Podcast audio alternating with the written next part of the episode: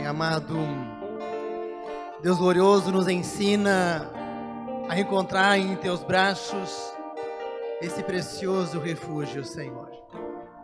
Que possamos entender de que o Deus a qual nós cremos não é apenas o Deus a qual nos deu a vida, a qual nos criou, mas é um Deus que quer se relacionar com cada um de nós.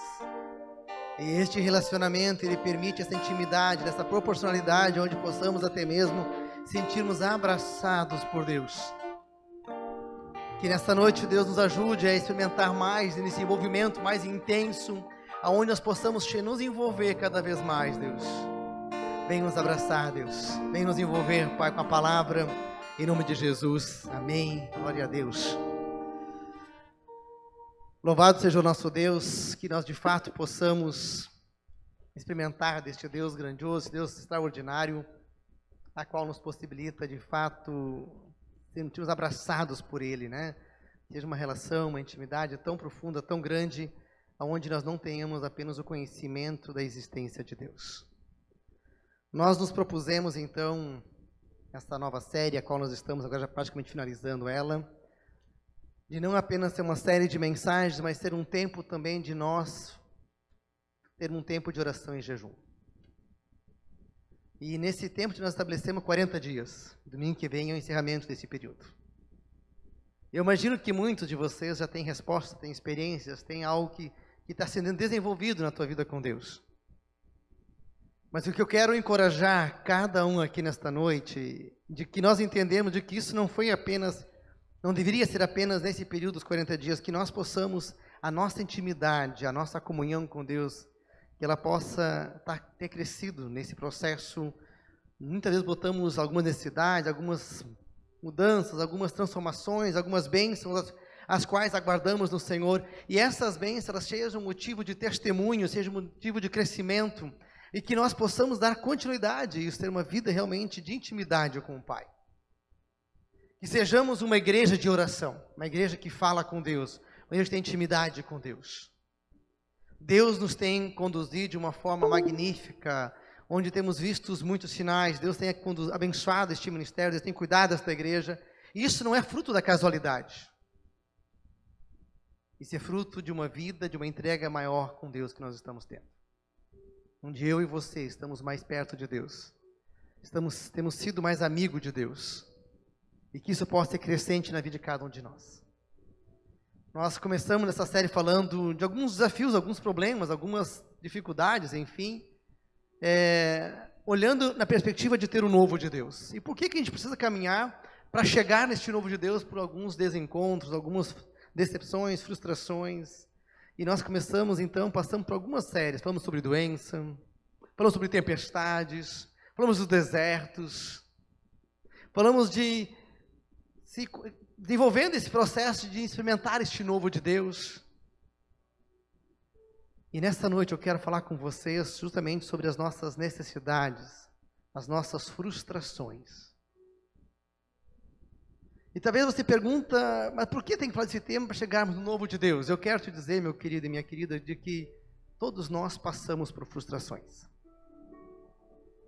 E muitas vezes achamos, até colocamos que o nosso tempo é um tempo mais pesado, é um tempo de mais problemas, né? E a gente costuma dizer assim, ah, então, o tempo de hoje, o tempo atual, esse tempo da modernidade, nossos dias, as coisas estão muito complicadas.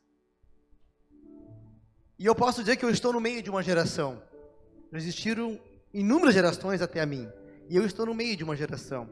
Estou com 41 anos, então imagino que estou no meio do percurso, mais ou menos, de uma geração que é de 80 anos. E o que eu posso dizer é que nessa geração a qual estou vivendo, não digo que hoje está pior do que no início. E que as gerações anteriores também passaram por problemas muito similares a qual nós passamos. Sempre houve guerras, sempre houve fome, sempre houve doenças, sempre houve inúmeros conflitos em todos os tempos. O que muda em nosso tempo talvez seja a intensidade das coisas. As coisas são mais aceleradas, são mais rápidas nesse processo. As coisas parece que andam mais ligeiro, porque tem a ver com o tempo moderno, tem a ver com a nossa questão da comunicação, tem a ver aonde os nossos recursos de comunicação eles são muito mais rápidos, são muito é, aquilo que eu comunico aqui no Brasil está no Japão. É muito rápido o processo. A nosso deslocamento, nosso trabalho, a produção, enfim, a modernidade, ela tem um avançar. Mas não é por isso que o mundo se tornou pior ou melhor. Os problemas sempre existiram. As frustrações sempre existiram. E a palavra que eu quero trazer nesta noite é de um homem que passou por uma frustração enorme na sua vida. Talvez o que justamente isso eu quero pegar nesta noite, o que muda nosso tempo de hoje, não são os problemas diferentes, é a radicalidade como nós tratamos com os problemas. E aí, por isso eu quero usar de uma ilustração de bem bestial, que poderia ter coisas bem mais fortes, poderia estar usando, mas eu quero usar de uma ilustração para ver como nós somos radicais com algumas coisas. Uma vez eu estava no estacionamento de um supermercado, e de fato, naquele supermercado era meio disputado as vagas. E ali tinha alguma, uma, uma fila se formando para poder achar uma vaga para estacionar seu carro. E quando abriu uma vaga, logo dois carros disputaram pelaquela vaga, porque tinha como chegar pela, pelos dois lados daquela vaga. E aí os dois carros ficaram com metade da vaga e ficaram naquela disputa de quem ganharia a vaga. Os dois desceram do carro. E os dois, então ali, os dois, né, os dois homens quiseram mostrar de que eles eram muito macho, muito forte, e tentaram resolver aquela vaga no, no braço. Foi até assim, num primeiro momento, meio cômico até de olhar aquilo, aquela cena. Claro que não era para isso, não, né? Imagina querer resolver uma vaga numa violência. E aí todo mundo já olhou para olhar, sabe que essas coisas é. Quando isso é errado, já surge uma torcida meio querendo ver o que vai acontecer no processo ali muitas vezes. Alguns assustados, outros já estão querendo curtir aquele momento. Aí de repente alguém chegou lá e orientou eles que não era por aí o caminho, então que desistisse. Aí um, um deles acabou resolvendo e desistindo da vaga. Tu percebe a radicalidade que nós temos em lidar com os problemas muitas vezes? O simples não ter uma vaga de estacionamento, ela justifica uma violência como essa. Você precisa descer do carro, remangar a manga e dizer, vamos resolver isso então de uma outra forma. Mas nós, talvez você mas eu não faço as coisas, nós também fazemos, somos muito radical muitas vezes com alguns dos nossos problemas. Alguém está aí apaixonado, então, e está namorando a menina, e a menina dá um fora, né? Sofre com esse processo aí. E aí vai fazer loucura, vai fazer o quê? Vai se chapar, vai encher a cara com bebida alcoólica, então vai, quem sabe, até medo de entrar para uma droga muitas vezes, que depois nem consegue sair depois dela. Tu percebe que isso não justifica, isso é uma radicalidade, e que essa radicalidade não nos, não nos, não nos constrói, ela nos destrói mais ainda. Alguém fica muito triste, muito frustrado, entra numa deprê, e depois começa a se cortar. É uma radicalidade, é uma coisa muito intensa. Depende, o casal briga em casa por uma coisa muito pequena e fica com dois, três, quatro, cinco, dez dias sem conversar. Porque muitas vezes uma coisa, porque, sei lá, uma coisa não deu certo, uma coisa muito simples. Às vezes foi porque, sei lá, combinaram um, um determinado passeio, combinaram que tinha feito alguma coisa, houve um desencontro, ali houve um chateamento, e aquilo vai se prorrogando, né? Daí a pouco a mulher pega a taça da casa e joga contra uma parede, quebra a sua melhor taça, né? Assim que acontece com as mulheres quando ficam muito alteradas. Aqui não acontece com nenhuma de vocês, né? Mas em algumas casas acaba acontecendo isso, quem sabe por vezes. Ou então o cara fica bem doido, nervoso, e pega seu carro e joga contra um poste. Existem essas coisas. Eu conheci lá em São Paulo um cara que brigou com a esposa, ficou irado em casa, botou a mulher no carro e os dois pegaram uma rodovia, se jogaram e jogou no meio de um de uma uma, uma, uma coluna de sustentação da ponte e lá racharam o carro no meio e se mataram. Percebe a radicalidade? Porque brigaram, se desentenderam, ficaram atordoados as suas ideias. Entende que às vezes os problemas não, é o, não são os problemas novos que surgem, é a maneira como nós lidamos com os problemas. E muitas vezes somos extremamente radical com os problemas. Alguns de grandes proporções, outros de menores. E uma das coisas que nós precisamos entender é que quando nós ficamos irados, quando ficamos chateados, nós muitas vezes fazemos coisas que nós é, nem imaginaríamos que seríamos capazes de fazer. Onde gente já deve ter feito coisas, você vai ter dito, mas por que, que eu fiz isso? Por que, que eu fui fazer tamanha essa bárbara sem ter essa devida necessidade? Por que eu xinguei fulano de tal? Por que eu disse todas aquelas palavras para aquela pessoa? Por que, que eu ofendi tanto aquela pessoa? A radicalidade de nossas muitas vezes nos leva a confusões desnecessárias. E eu acho que nós vivemos uma geração muito radical, talvez, nesse sentido. Nós brigamos demais por muitas coisas e por isso tem muitas coisas se desfazendo muitas vezes. E é por isso que somos tão infelizes muitas vezes, porque é a maneira como lidamos com algumas coisas. E eu quero então convidar vocês a ler um livro da Bíblia, aliás, um livro não, texto da Bíblia. É, eu gostaria de convidar a ler alguns capítulos nesta noite, mas não dá para ser. É a história de Êxodo. É a saída do povo de Israel do Egito, indo para a nova terra, a terra de Canaã. O povo de Israel estava escravizado no Egito, saindo de lá. E esse livro chama-se livro de Êxodo, onde narra essa saída deste povo. Êxodo da escravidão, saindo da escravidão para a terra prometida. E no capítulo 32 e 33 e 34, ele vai relatar, nós não vamos ler esses três capítulos hoje, mas seria até interessante ler, é um texto fantástico. E ali vai mostrar justamente uma frustração profunda de Moisés com o seu povo. E vamos olhar a radicalidade como Moisés age num primeiro momento, então, para com tudo isso. Eu vou ler alguns versículos sorteados de Êxodo 32 e depois sim vou fixar uma leitura no, Êxodo 33 de um texto onde mostra um outro momento de Moisés com Deus então. Moisés, ele tem uma experiência extraordinária, ele vai para o monte e fica 40 dias orando. Ele sai daquela multidão, daquelas milhares de pessoas que estavam no deserto peregrinando em busca da terra prometida. E Moisés tem um momento que diz: Olha, eu preciso ter 40 dias para falar com meu pai, com Deus. Eu quero ter um momento assim muito precioso. Eu quero estar nos braços do pai. E ali que sai então as dez mandamentos, ali que sai todas as leis para conduzir o povo de Deus. É um momento muito profundo que Moisés tem com Deus. E aí, de repente, neste momento, enquanto Moisés está nesta unção, nessa experiência extraordinária com Deus, ele tem a sua primeira e a maior decepção da vida dele. Êxodo 32, versículo 1 diz assim: o povo, ao ver que Moisés demorava a descer do monte, juntou-se ao redor de Arão e lhe disse: Venha e faça para nós deuses. O povo a quem foi liberto da escravidão, bastou Moisés se apartar dele, ficar 40 dias orando, e esse povo pede então o líder que ficou no lugar de Moisés, que é Arão, ele pede que Arão construísse a ele deuses, para que eles pudessem porque entendiam que uh, talvez Moisés nem iria mais voltar do monte, pela demora que estava tendo. E neste momento, então, aí, olha, aí lá no versículo 7, Moisés é comunicado por Deus sobre isso. Enquanto Moisés está ali orando, buscando a unção, imagina, 40 dias você não tem mais nenhum contato, não tem mais WhatsApp, não tem Facebook, não tem Instagram, não tem nenhuma rede social, não tem ninguém falando contigo. Aí o texto diz que nem os animais estavam ao redor de Moisés, ele estava completamente sozinho, era ele e Deus.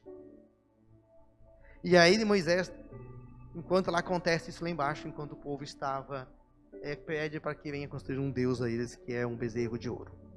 Então Moisés, versículo 7, então Moisés disse ao Senhor, desça, então o Senhor disse a Moisés, né, desça porque o seu povo que você tirou do Egito corrompeu-se. Imaginou? Como assim, Deus, Moisés pensou. O povo a qual está lá embaixo está me aguardando para eu chegar como resposta àquilo que Deus falou comigo. Deus diz: Não, Moisés, não é isso que aconteceu lá embaixo, não. Já visitei o teu povo e o povo se corrompeu. O povo se frustrou contigo. O povo achou que tu demorou demais e o povo se corrompeu. E pediu que construísse um bezerro de orelhas.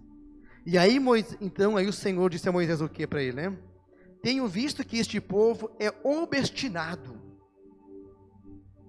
a descrição de Deus ao povo de Israel, olha, eu tenho visto que o teu povo, Moisés, que tu estás conduzindo, o povo de Israel é um povo obstinado.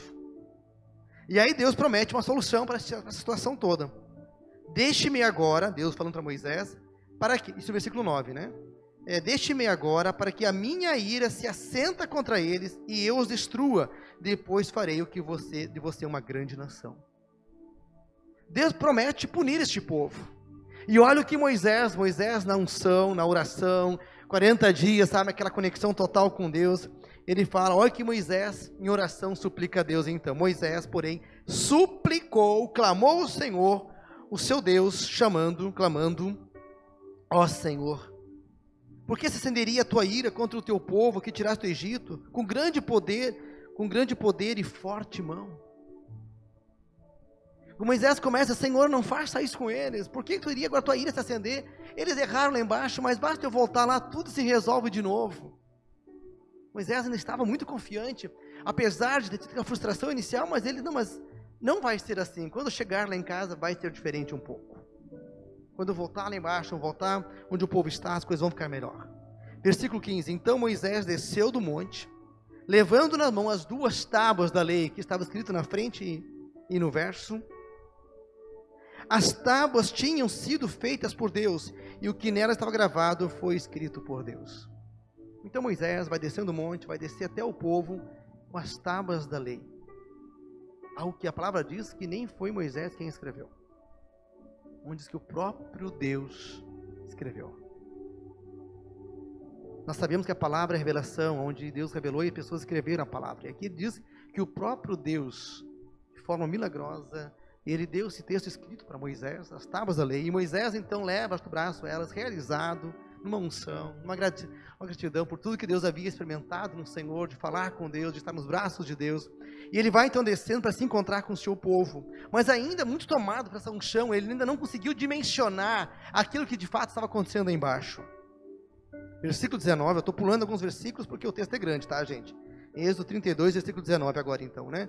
Quando Moisés aproximou-se do acampamento, viu o bezerro e as danças, e irou-se e jogou as tábuas no chão, ao pé do monte, quebrando-as. Está entendendo? Ah, aqui está meu celular, né, que eu preciso usar para tudo ele. Eu chego quando eu vejo algo que me deixa indignado, eu jogo no chão. Não vou jogar, claro, né? Não estou irado. Moisés jogou as tábuas da lei, gente. E eu fiquei imaginando, não tinha para Moisés uma coisa de maior grandiosidade na vida dele naquele momento. Nada era mais perfeito para Moisés, nada era experiência maior de na vida dele do que ter as próprias tábuas da lei, a qual Deus havia dado a ele. E Moisés, ao ver que o povo estava dançando, louvando a um Deus, um bezerro de ouro, Moisés fica tomado por tamanha ira que ele joga as tábuas no chão, ele se revolta. Ele não suporta aquilo que ele enxerga.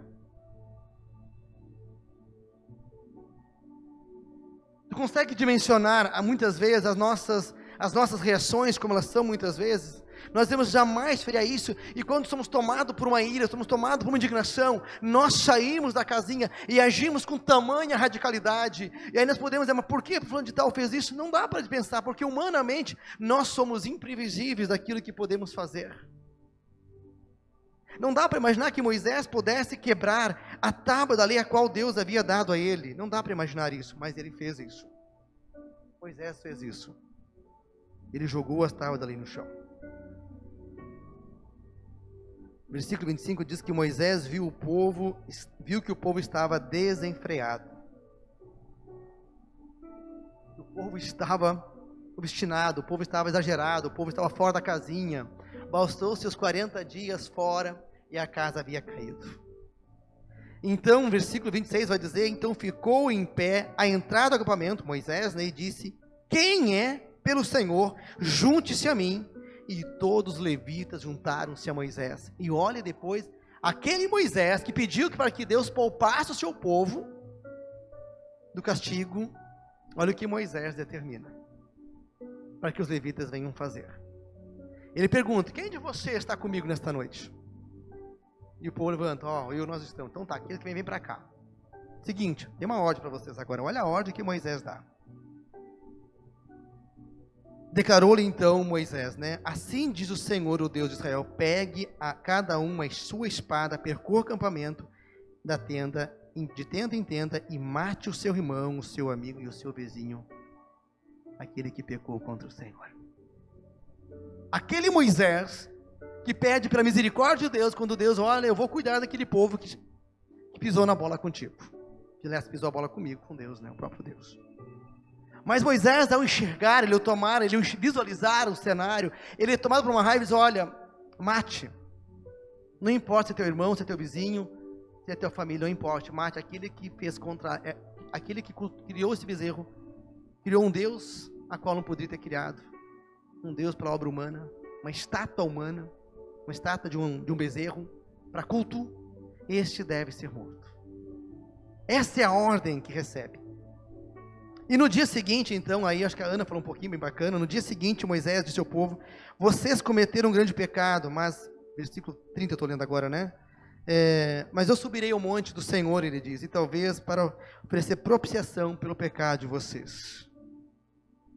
E aí Moisés pede então, né? Moisés começa a falar com Deus, olha, diz, olha Senhor, é, agora eu te rogo, Senhor, perdoa-lhe o pecado, senão risca-me do teu livro que escreveste. Ele pede que Deus perdoasse o pecado do povo, se do contrário, risca do meu, meu nome do teu livro. Já é um outro Moisés, percebe? Moisés já tinha ido para a tenda, falado com Deus, se acalmado. E quando ele começa a olhar com o povo com, com, com compaixão, ele começa, Senhor, risca meu nome então, se tu não tiver compaixão do meu povo. Ele de novo se coloca como intercessor, como aquele que está lutando para aquele povo mais uma vez. Um dia ele manda matar, e no outro dia ele se, ele se redime, Deus transforma o coração deles. Olha, Deus, dá uma chance para esse povo mais uma vez. E olha o que Deus responde a Moisés: Riscarei do meu livro todo aquele que pecar contra mim. Agora vai guia o teu povo para o lugar que eu te conduzir. E aí vai indo, né? Versículo, já estou no capítulo 33 agora. 33, versículo 1 diz: Deus ordenou a Moisés então que levaste o povo para a terra prometida. É, e no versículo 7 fala então de um segredo de Moisés. 33, 7. Moisés costumava montar uma tenda do lado de fora do acampamento e ela chamava a tenda do encontro. Esse era o segredo de Moisés. Moisés era um, Moisés era um homem de oração. Uma das principais ferramentas da igreja, do povo de Deus, é a oração. A igreja precisa exercitar este encontro com o Pai.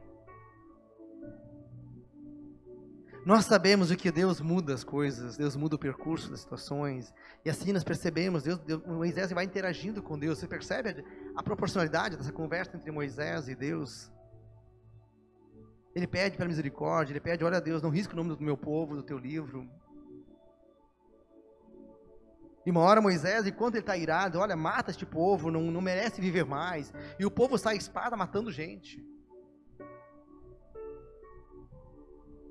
Eu quero te dizer, meus queridos, que nós precisamos é, tratar os nossos problemas é na tenda do encontro. E Moisés tinha um hábito diário de todo dia montar a sua tenda para ter um encontro com Deus. O grande problema de que eu e você, quando entramos em colapso, quando entramos em problemas mais profundos, e se não faz parte da nossa rotina ter um tempo com Deus, uma rotina onde você já criou um hábito de ter uma rotina com Deus, o que vai acontecer quando você está irado, você, tudo que você não vai querer é falar com Deus. Tudo que você não vai querer fazer é interceder para, aquele, para quem prejudicou você. E os nossos problemas, eles só tomam proporcionalidade maior. E é nisso surgem as radicalidades de nossas vidas. Então não é nosso tempo que é pior que os outros tempos. O problema é como nós organizamos a nossa vida com Deus, a nossa espiritualidade com Deus. Tenda do encontro, o teu secreto com Deus, teu momento a sós com o Pai. E agora eu quero te convidar vocês a ler um texto na íntegra aqui, que é do capítulo 33, versículos 12 ao 23.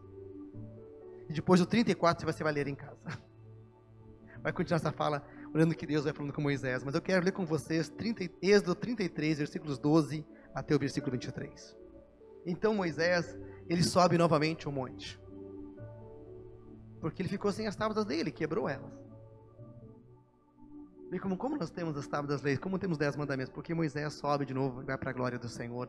Ele vai ter esse momento maravilhoso. E esse texto agora aqui, gente, ele é assim, ele é de uma grandeza, de uma profundidade. Talvez você diga assim, mas será que um dia eu vou conseguir também experimentar isso que Moisés experimentou? Versículo 12 diz assim, então, Moisés, diante da glória de Deus, né? Moisés, disse Moisés ao Senhor, Tu me ordenaste conduz este povo, mas não permite saber quem enviarás comigo. Moisés perguntando para Deus, né? Disseste, eu conheço pelo nome e de você tenho me agradado. Então Deus falou isso para Moisés, eu conheço o teu nome, Moisés e de você tem me agradado. Se me vês com agrado, revela-me os teus propósitos, para que eu conheça e continue sendo aceito por ti. Lembra de ti, lembra-te de que esta nação é o teu povo. Moisés amava o seu povo, amava Deus e Deus o conhecia pelo próprio nome. E aí o Senhor respondeu a Moisés, no versículo 14, vai dizer assim: Eu mesmo o acamparei e lhe darei descanso. Eu mesmo o acompanharei e lhe darei descanso. Então Moisés lhe declarou, de, lhe declarou, a Deus: Olha o que Moisés fala para Deus, versículo 15: Se não fores conosco, não nos envies. Como se saberá de que que eu e o teu povo podemos contar com o teu favor, se não nos acompanhares? Quem mais poderá distinguir a minha e a teu povo, todos os demais povos que existem na face da terra? Existem muitos povos, Moisés diz, e nós só seremos distinguir, tornamos diferentes se tu estiver conosco. Porque Moisés sabia que sozinho nós voltamos a ser como qualquer pessoa. E aí o versículo 17 vai dizer, aliás, versículo versículo 17, Senhor disse a Moisés: "Farei o que me pede". Que frase top, maravilhosa, gente. Farei o que me pede. É Deus falando para Moisés isso. O que, tu tem pedido para Deus? porque tenho me agradado de você e eu conheço pelo nome. Você é uma pessoa que é conhecida por Deus pelo próprio nome. Hoje de manhã, enquanto fazíamos dedicação de uma criança, ainda falei assim, onde falei desse texto, onde, os, onde o texto de Isaías, o profeta Isaías dizia, onde Deus nos conhece pelo próprio nome. Tu és meu. e eu conheço pelo nome. Então disse, Senhor, bom, já que tu me conheces pelo nome, né? Versículo 18. Peço que me mostre a tua glória. Moisés queria mais. Entende? Esse relacionamento com Deus, ele é uma coisa que termina, ele vai, ele vai ascendendo, a gente vai querendo sempre mais, mais, mais, porque é muito grande esse negócio de estar com Deus. E aí vamos nessa conversa gostosa, apaixonada de Deus e Moisés aí, que está muito top de olhar aqui, versículo 19, vai falar então, e Deus respondeu, diante de você farei passar toda a minha bondade, e diante de você proclamarei o meu nome, o Senhor. Terei misericórdia de quem eu quiser ter misericórdia, terei compaixão de quem eu quiser ter compaixão. E acrescentou ainda o Senhor: E você não poderá ver a minha face, porque ninguém poderá ver e continuar vivo, porque a face de Deus é algo que nós não conseguimos nos deparar com ela, porque é um esplendor muito grande que nós não suportamos, a tamanha é a glória de Deus. Nós podemos sentir a glória de Deus, podemos imaginar a glória de Deus, mas enxergar, estar fronte a fronte, Deus, olha, não tem como, Moisés, por mais que tu quiseste isso, isso não há como ser feito. Mas eles estão conversando, um papo amigo, os dois aí, olha o que vai acontecer no versículo, acontecendo no próximo processo, versículo 21 então, né? E prosseguiu o Senhor ainda. Há aqui, isso no monte, quando Moisés já estava, há aqui um lugar perto de mim, onde você ficará em cima de uma rocha. Há um lugarzinho. Você já está aqui no monte, todo esse monte aqui é teu. O texto diz que nem um animal, que nada te atrapalhar ele. Mas aqui ainda há um lugar muito secreto. Sabe que a gente fala que quarto lugar secreto, lugar de oração, quarto de oração, o canto de oração, aquele lugar secreto que você, onde você sabe que ali você tem teu momento a sós com Deus.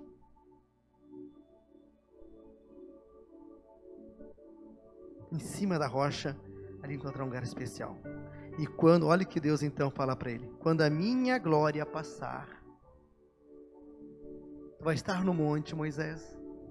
E quando a minha glória passar, eu colocarei uma, numa fenda da rocha e eu cobrirei com a minha, minha mão até que eu tenha acabado de passar. Então tirarei da minha mão e você verá as minhas costas, mas a minha face ninguém poderá ver. Deus diz: Olha, Moisés, quando passar ali no monte, quando passar minha glória, eu vou proteger teus olhos, vou tapar teus olhos. E quando eu passar, tu poderá olhar as minhas costas passando. E aí, neste momento de glória, esse momento maravilhoso, esse momento tremendo, profundo, esse, sabe aquele, conto, aquele momento que teve com Deus mais profundo, mais intenso? Este Moisés é maior, talvez ainda. Porque Moisés já tinha tido muitas experiências com Deus, a tal ponto, quando ele sabe que o povo havia se corrompido lá embaixo, ele Olha, Deus, não machuque aquele povo, não faça nada contra ele, enquanto ele estava lá no monte. Mas quando ele desce, Moisés, ele, ele Ele se indigna daí. Mas Moisés, no dia seguinte cedo, ele vai para a tenda da oração. E esse, essa é a palavra que eu quero trazer para vocês nesta, nesta noite, falando de, de que nós temos sim muitas frustrações. Nós temos sim muitas coisas que nos aborrecem mas que nós possamos entender de que nós não resolvemos os nossos aborrecimentos, nós não resolvemos as nossas crises, nós não resolvemos os nossos desencontros com radicalidades. Porque quando agimos assim, nós só nos complicamos mais. Só nos atrapalhamos mais. É por causa das radicalidades que muitas pessoas lotaram seu emprego fora porque teve ali um dia, não foi legal com o patrão, as coisas não deram certo, alguém disse alguma coisa, você não gostou, diz, então pode estar minhas contas que eu estou indo embora. Depois, pá, o que, que eu disse, cara? Porra, por que eu disse isso? Entende? Talvez no momento vocês brigaram no relacionamento aí, e diz, olha, faz a tua mala e vai embora. É para embora mesmo? É para embora. E o cara vai embora, por que, que eu mandei ele embora? E agora? As radicalidades, ela nos traz muitas vezes consequências irreparáveis muitas vezes. Porque somos radicais. A gente sabe de ter mesmo pessoas que mataram alguém pela radicalidade. Depois se arrepende, se fica cheio de remorso aquilo que fez. Mas foi por um ato de radicalidade. Eu quero te trazer duas situações pessoal minha também. Eu tô assim, já compartilhei no último culto que eu tenho 18 anos no ministério. Talvez uma das, eu sou um cara assim muito competitivo. Quem me conhece um pouquinho melhor deve perceber já isso. Então, quando eu faço uma dinâmica, uma brincadeira, um esporte, né?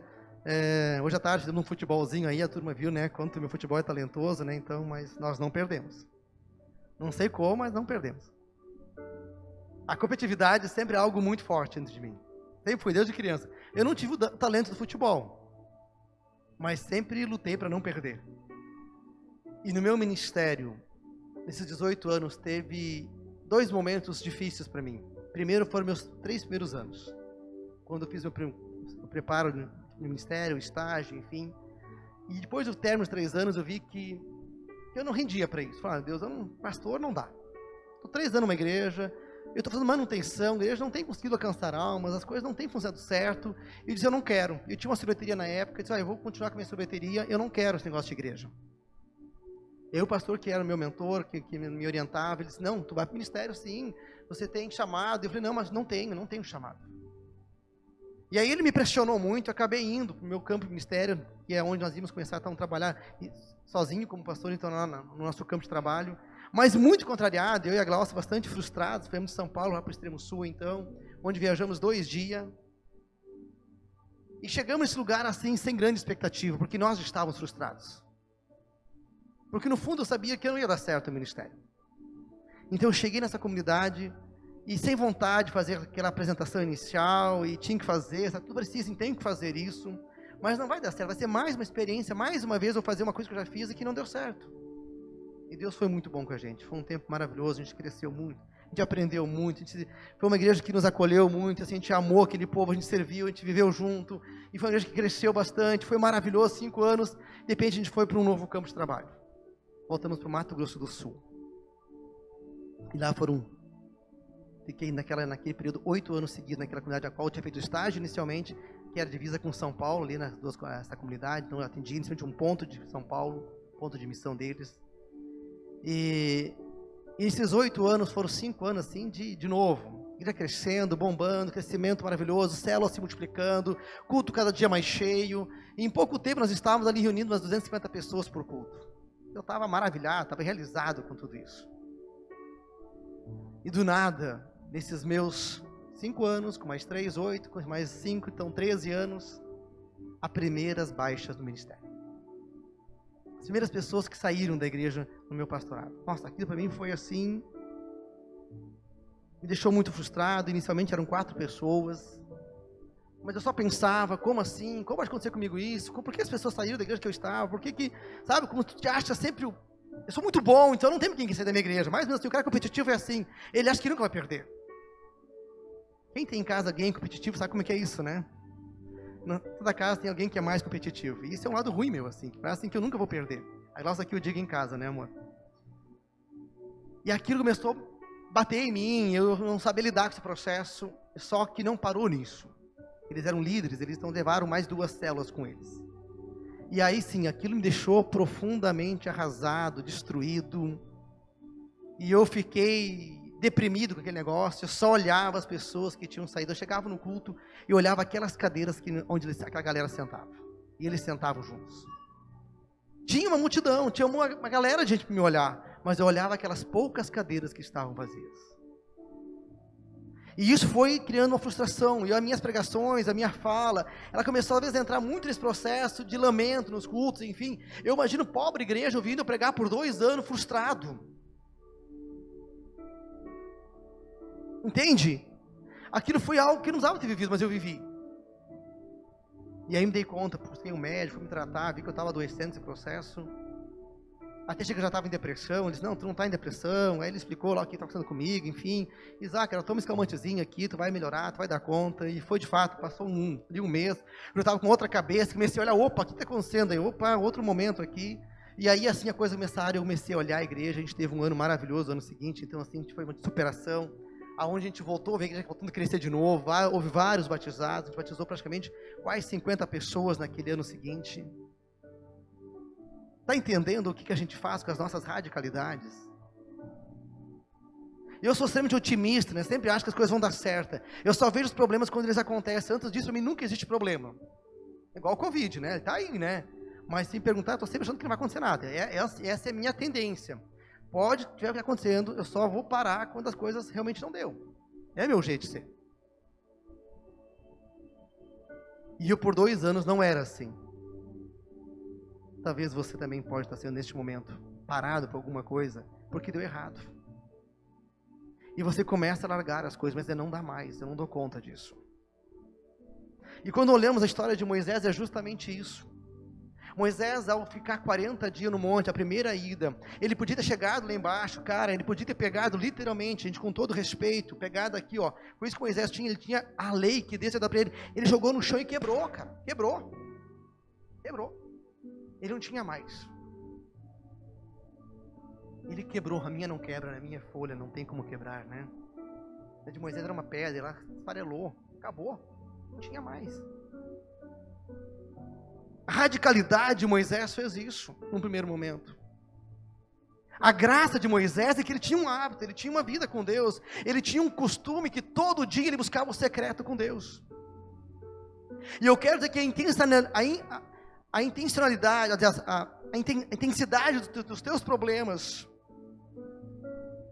tem muito a ver com a forma como você está lidando ele, como você tem, você tem parado nele muitas vezes.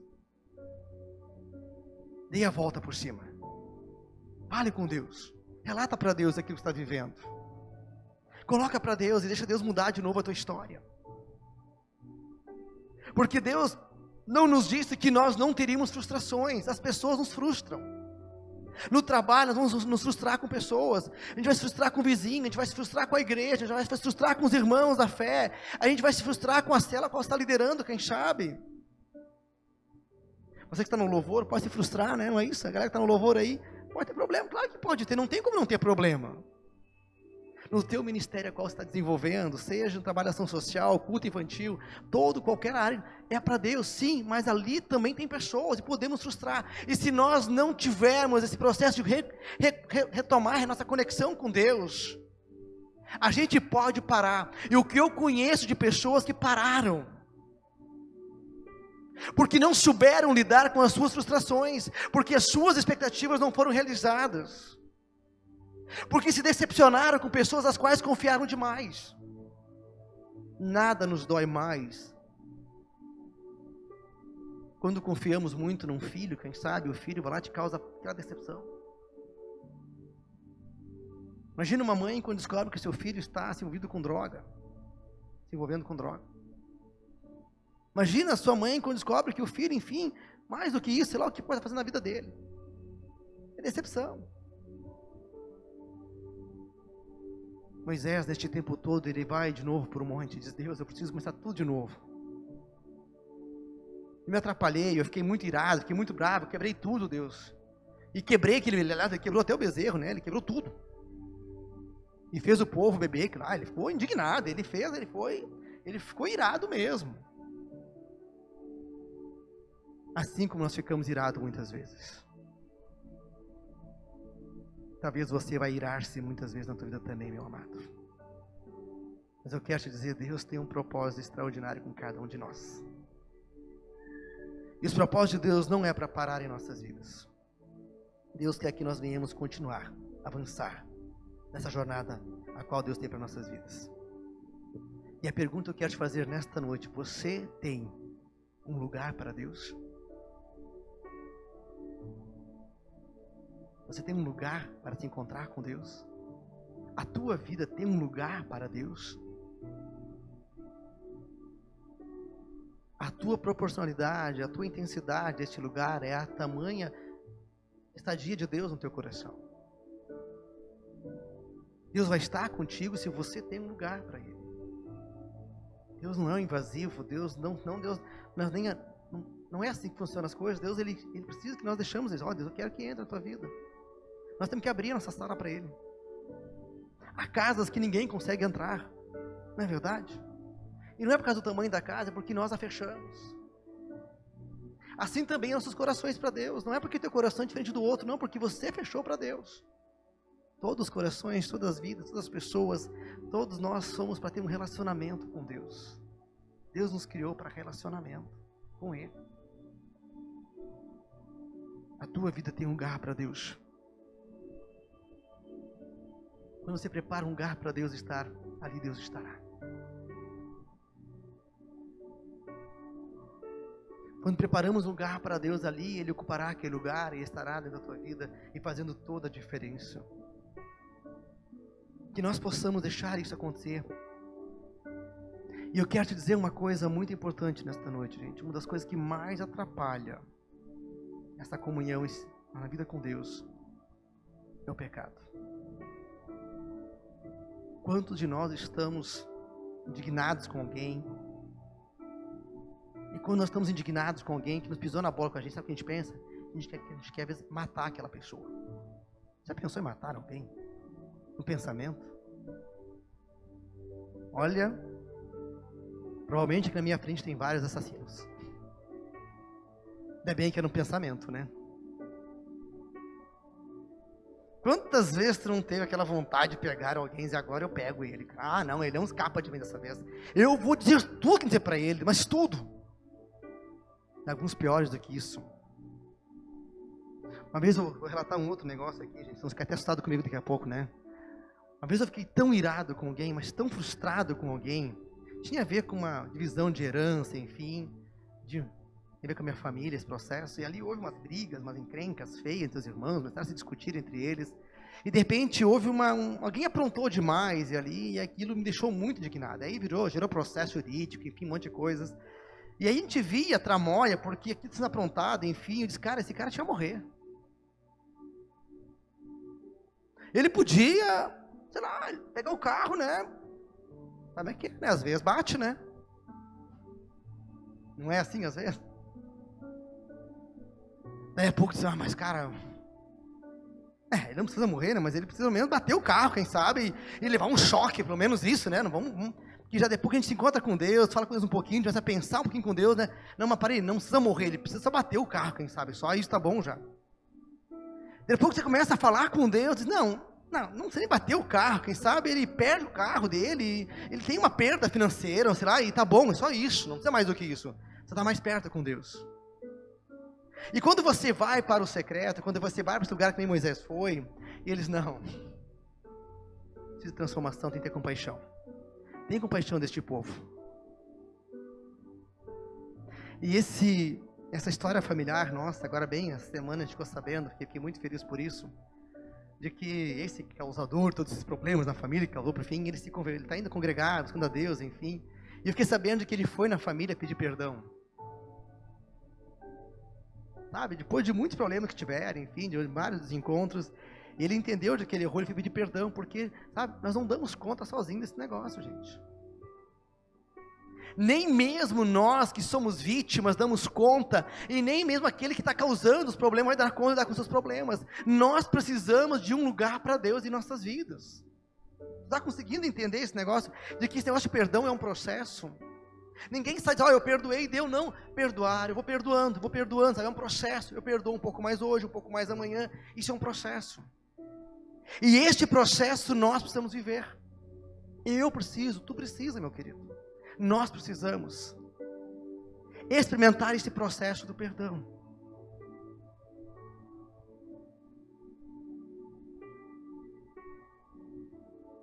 E aí eu tenho que dizer que provavelmente a igreja esquece às vezes esse negócio. Nós só olhamos a graça de Deus, que Deus nos perdoa e ponto final. Nenhum lugar na Bíblia está dizendo que nós seremos perdoados se nós não perdoamos as pessoas. Deus sempre diz: o teu perdão ele é está condicionado a tu perdoar as pessoas. Do contrário, nós estamos apartando de Deus. Talvez quantas dores você pode ter de frustrações, de decepção a qual você passou. Quantos perderam, quem sabe, foram abandonados por um familiar? Quantas pessoas, seus pais abandonaram, não os cuidaram como deveriam ter cuidado? Pessoas que, que sabe, rompeu o casamento, não deu certo, perdeu uma boa oportunidade de trabalho, e a vida estagnou, a vida adoeceu, a vida ficou ruim, ela ficou doentia, porque não houve esse processo de se encontrar com Deus. E aí eu quero dizer, meu querido, que essa campanha de oração de 40 dias, eu quero eu quero saber, daqui, gostaria de saber, daqui a alguns anos a gente estar conversando ainda, e dizer assim, olha, aquilo que eu experimentei nos 40 dias foi, olha, foi pequenininho. Do que aquilo que eu estou experimentando hoje. Aquilo que Moisés experimentou na primeira subida do monte, é onde o próprio Deus o deu as tábuas das leis do mandamento, ali foi aquela coisa extraordinária. Foi pequeno do que aquilo que ele pôde ter depois, porque depois ele conseguiu enxergar as, a presença de Deus, não pela face, porque não dava, mas pelas costas. E onde o próprio Deus o tapou seus olhos para que a glória não consumisse. O que Moisés sentiu ali foi algo que ele nunca imaginou que um dia ele fosse sentir. E isso foi pós uma frustração. Eu quero te dizer uma coisa muito importante: toda a minha frustração, toda a tua frustração, ela serve para testemunho. E ela só se torna testemunha quando nós tratamos ela com Deus, quando você vai para o secreto com Deus. Não é por acaso que as pessoas têm um testemunho para dar. Você tem um testemunho para dar? Nós temos quando Deus curou. Toda pessoa tem frustração, mas nem toda pessoa tem testemunho para dar. Porque ela ainda está doente, magoada e ressentida, e por muitas vezes décadas e décadas dentro de uma igreja. Eu quero te dizer, meu querido, não é para ser assim a tua relação com Deus. Que nós possamos ter o desejo de ter esse encontro com o Pai. Esse encontro de ir no secreto com Deus. E você sabe do que eu estou falando agora. Porque você está olhando a tua história. Está olhando a tua história. E não vamos bancar agora os heróis, porque aqui todos nós temos histórias onde dói, gente. Onde tem feridas. Todos nós tivemos perda em alguma coisa. E por vezes a pessoa que está te machucando, que te machucou, ela nem se deu conta do que ela fez contigo. Ela nem sabe que está te machucando. Mas é um ativo, uma coisa ativa muitas vezes. Ela não tem a consciência, ela não faz isso por, por má vontade, simplesmente isso acontece na vida dela muitas vezes isso. O meu desejo esse secreto com Deus, que você seja uma pessoa de testemunho, que as tuas marcas, que as tuas tristezas, que as tuas frustrações, elas se tornam, geram testemunho de vida daquilo que diz, olha, eu era assim antes, eu era amargurado, hoje eu sou feliz, sabe por quê? Porque Deus mudou meu coração. Eu era alguém que não amava meu pai, mas depois que me encontrei com Jesus, tive um encontro com Deus, não porque eu comecei no culto, não, porque eu tive um encontro com Deus e agora eu consegui perdoar meu pai. Tá, ele está e ele mudou? Não, é uma coisa ainda, mas eu amo ele. Ele continua o jeito dele ainda, entende? Ah, eu tinha. São exemplos aqui onde você passa suas experiências. Muitas vezes nós não nos damos conta que o grande problema não são as pessoas, o problema é nós que estamos errados, estamos encavernados em situações as quais estão nos destruindo. Saia, saia daquele lugar que te mata, saia daquele lugar que está te consumindo, tirando a tua alegria de vida, saia e experimente esse liberar perdão. É isso. Deus chamou a igreja para o perdão. E algo que nós liberamos perdão e Deus nos perdoa, Deus nos dá vida nova. Reviva esse processo e para de ficar brigando com pessoas. Talvez o maior problema não são as pessoas, somos nós mesmos. Entenda isso. A maior causa do sofrimento não é aquilo que os outros fizeram sobre você, mas é aquilo que você adoeceu com aquilo que não conseguiu lidar. Porque não foi no monte de novo, não foi na tenda, na pedra da rocha. Encontre o teu secreto com Deus, gente. Se você não tem ainda, faça ele existir. Faça ele existir. Eu podia ter sido um frustrado, quem sabe, no ministério, ah, não deu certo. E outras coisas na minha vida que já não deram certo, eu podia ser frustrado. Se eu tenho hoje uma família, se eu tenho hoje filhos, se eu tenho hoje uma esposa maravilhosa, se eu tenho hoje uma igreja para liderar, para estar conduzindo, é porque Deus, eu aprendi no secreto, ter tempo com Deus. Isso não é coisa de pastor, não, isso é coisa de, de cristão, pessoa que crê em Jesus. Isso é para mim e para você, gente, é nós. Deus quer que nós venhamos ter isso. Muitas vezes ficamos apavorados, mas não dá para ter mais filhos este mundo. Quem disse? Os problemas sempre existiram e vão sempre existir. Aprenda a ter um tempo a sós com Deus. A ter um tempo a sós com Deus. E lindas vitórias terá na tua casa, na tua vida, na vida de teus filhos. E eu sempre digo, primeiro cuida de si. Ah, não, mas meu pastor, meu marido, meu filho. Falei, como você está? Primeiro cuida de ti. Ninguém ajuda os outros enquanto não conseguiu vencer a sua própria miséria. Que nosso Deus bondoso, Ele possa fazer uma obra extraordinária na minha vida e na tua vida. Que possamos ser uma igreja eficaz, tá, gente? Esse é meu ministério. Esse é meu sonho para esta igreja aqui. Uma igreja eficaz. Uma igreja eficaz. Eu não tenho dito que nós aqui somos uma igreja apenas de culto, nós somos uma igreja que vai desenvolver um estilo de vida. Sabe quando você encontra uma pessoa e que está na miséria, eu vou te levar na igreja para te ser abençoada? Já fez isso alguma vez? Eu quero pedir para te não fazer mais isso então. Não como primeira ação. A primeira ação, sabe qual que que você faça? Eu tenho uma palavra para você. Uma igreja eficaz é que ela tem uma palavra. Que palavra você tem para dar para alguém que está com problemas neste momento? Só a palavra do pastor? A palavra da tua célula? E a tua palavra? E a tua palavra? O teu testemunho? A tua mudança diante do Senhor? Uma igreja eficaz é uma igreja que desenvolveu um estilo de vida. É uma igreja que foi na tenda, aliás, na, na fenda da pedra, da rocha. E teve o seu secreto com Deus. Vamos orar, queremos ficar de pé, queridos.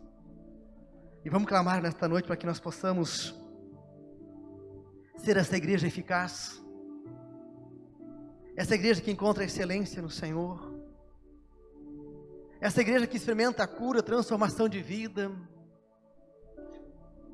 E certamente, quando eu comecei a falar de pecado, falar de mágoa, de ressentimento, eu tenho a convicção de que nós entramos na vida de muitos de vocês aqui, onde vocês dizem assim, mas tu não está na minha história, pastor. Sim, eu não estou na tua história mesmo.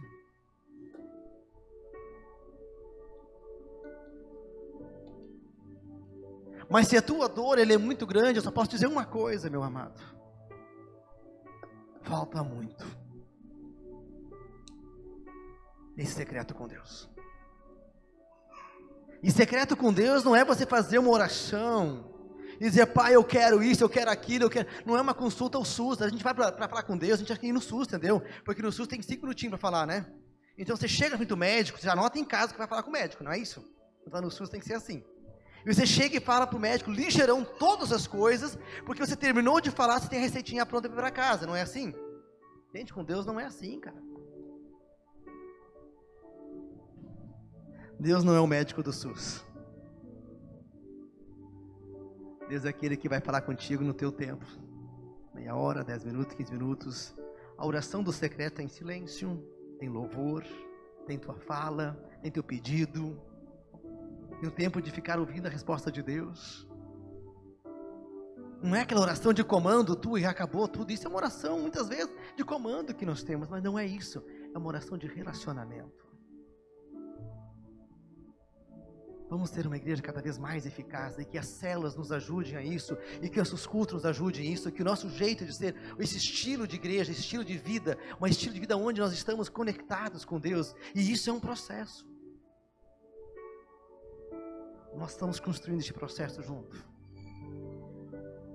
Amado, eu quero que você coloque para Deus nesta noite aquilo que está te deixando cansado, aborrecido, triste aquilo que te deixa desencorajado, com medo.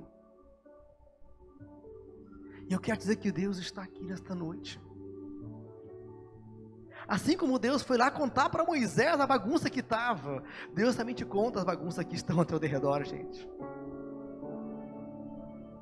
Mas não basta Deus nos contar, a gente se revolta fica mais bravo ainda. Não, não faça isso. Começa a falar com Deus. E às vezes a tua natureza, teu sentimento emocional não permite mais ir no secreto com o Senhor. Mas se você tem a disciplina, você vai igual naquele horário que você estabeleceu na tua vida para ter o tempo no Senhor. E a minha vida e a tua vida deveria ter ao menos meia hora por dia, aonde nós temos esse tempo é do Senhor, esse tempo é de Deus, é o tempo que quero falar com o Senhor. Pai amado, Deus poderoso, ó Pai. Quem sabe, Deus, Tu nos conhece nossos corações, conhece nossas frustrações, Deus, e que sabe dentro de nós pode ter, Deus, situações onde nós já quebramos, Deus, as Tuas tábuas, ó oh Deus. Aonde quebramos muitas vezes aquilo que nós tínhamos de mais valioso, um relacionamento, a pessoa que nós mais amávamos, nós não queremos nem mais ouvir o nome dela, porque ela nos faz mal. Ajuda-nos, ó oh Deus, Pai, de que esses sentimentos não nos perturbe a alma, porque essa é uma ação do diabo, do inimigo. Ele quer que nós venhamos odiar pessoas, rejeitar pessoas, porque um dia elas nos pisaram, elas nos maltrataram. Ajuda-nos, o Senhor, Pai, a fazer aquilo que tu mais deseja, que é amar até mesmo o nosso inimigo Ajuda-nos, o Senhor, em nossa fraqueza, porque sozinho não nos damos conta, Pai. Mas eu quero, Pai, que nesta noite Tu nos estabeleça no meu coração, nesta igreja, uma igreja que queira ser eficaz, uma igreja que queira ser traba trabalhada, restaurada, e parar de dizer que os outros estão atrapalhando a minha espiritualidade, dizer que os outros estão atrapalhando o meu crescimento profissional, que os outros estão atrapalhando a minha família ser uma bênção. Paramos de achar os culpados e dizer: Senhor, eu quero fazer algo diferente, Deus, e eu tenho que passar por onde passar, eu passarei contigo, Deus. Eu cruzarei as decepções, eu cruzarei todo o caminho de frustrações, tudo aquilo que se levanta pela ordem maligna, mas eu não cairei, porque a tua mão, o teu, a tua presença, Deus, tu me colocará mais ainda, um lugar mais alto ainda, Senhor, como foi com Moisés. Moisés não apenas pela segunda vez subiu ao monte depois da sua frustração, mas ele pôde enxergar a presença própria de Deus, a glória de Deus foi permitida a ele, aonde ele pôde sentir a presença de uma forma extraordinária. Não enxergou a face, mas enxergou as costas de Deus, mas o próprio Deus cuidou dos seus olhos. Com um olhar de carinho, um cuidado, de, que este cuidado nós possamos experimentar em Ti, Deus. É tudo o que nós mais queremos, ó oh, Pai, nos ajuda então, Deus, a sair de nossos caminhos, a sair de nossas ocas, sair de nossos medos, sair de nossas escuridões, sair de nossos fantasmas, tudo aquilo que nos perturba, tudo aquilo que nos angustia, tudo aquilo que nos causa insônia, tudo aquilo que nos causa agressividade. Tira, Senhor, liberta o meu coração. Que aqui a igreja, Senhor, ela possa sentir ancorada em Ti, ó oh Deus Venha, Pai amado, neste lugar, Deus, venha mais, Pai. Venha mais, Deus, trazendo o teu tempo de descanso, Senhor, Pai. Em nome de Jesus.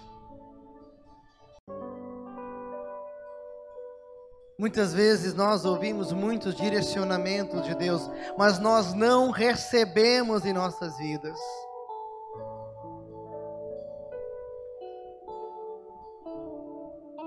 Se é uma frase assim que eu quero trazer para vocês, que é uma frase que Deus deu para mim essa semana, que eu preciso aprender, que Deus tem que me ensinar a me combater. Sabe o que é isso? Deus tem que me ensinar a me combater, porque muitas vezes a gente acha que a gente faz as coisas, nós controlamos as coisas, nós determinamos o rumo das coisas. Não, nós somos instrumentos de Deus. Ensina-me a combater, Deus. Me combate, Pai. Tudo aquilo que atrapalha o teu direcionamento. Receba do Senhor esse desejo profundo de ser um homem, uma mulher, um jovem, uma moça, um moço, que venha viver segundo os propósitos, as intenções de Deus. Para de estragar os planos de Deus. Para de estragar os planos de Deus. Quantas vezes nós bagunçamos os planos de Deus em nossas vidas? Já te deu conta disso? Quantas vezes tu quebrou os planos de Deus na tua vida? Quantas vezes? Tu não é para estar no lugar que você está muitas vezes, é para estar em outras experiências, porque você vai lá, quebra os caminhos que Deus levantou na tua vida.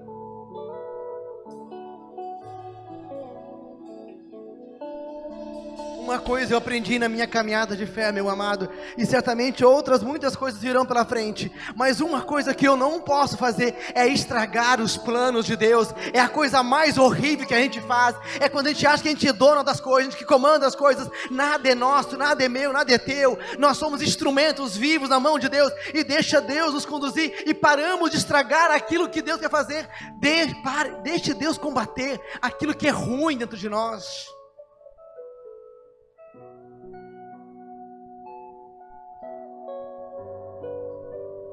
Não vamos estragar os planos de Deus, meus amados, porque eles são lindos, eles são perfeitos. Se você tiver que subir de novo no monte, você sobe de novo.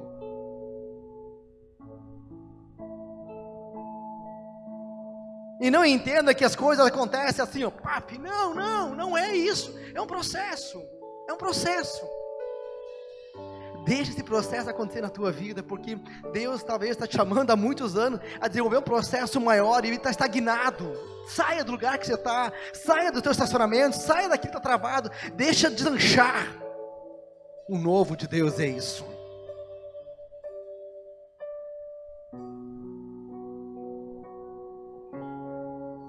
O novo de Deus não é aquilo que nós controlamos o novo de Deus não é aquilo que nós mandamos. O novo de Deus é aquilo que Deus faz, é aquilo que Deus está fazendo neste lugar. Coisas tão lindas que eu, Palmir, diria, eu não conseguiria contabilizar algumas coisas que Deus tem feito, porque é Deus fazendo. É Deus fazendo.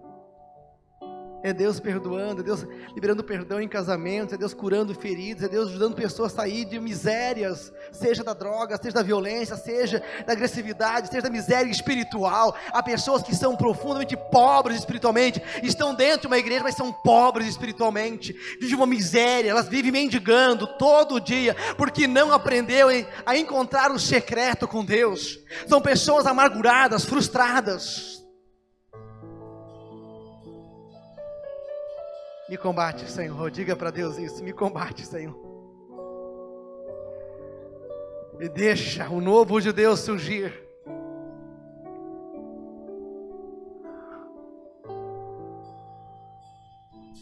Essa é a minha oração para essa semana, meus queridos. Se você quiser ler em casa, Êxodo 32, 33, 34.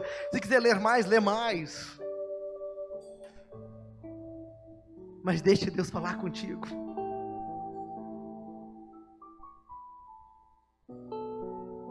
Quero indicar bênção de Deus sobre a tua vida, meu amado. Pai amado, Deus poderoso, faça brilhar o teu rosto sobre a vida de cada um que está aqui neste lugar, Deus.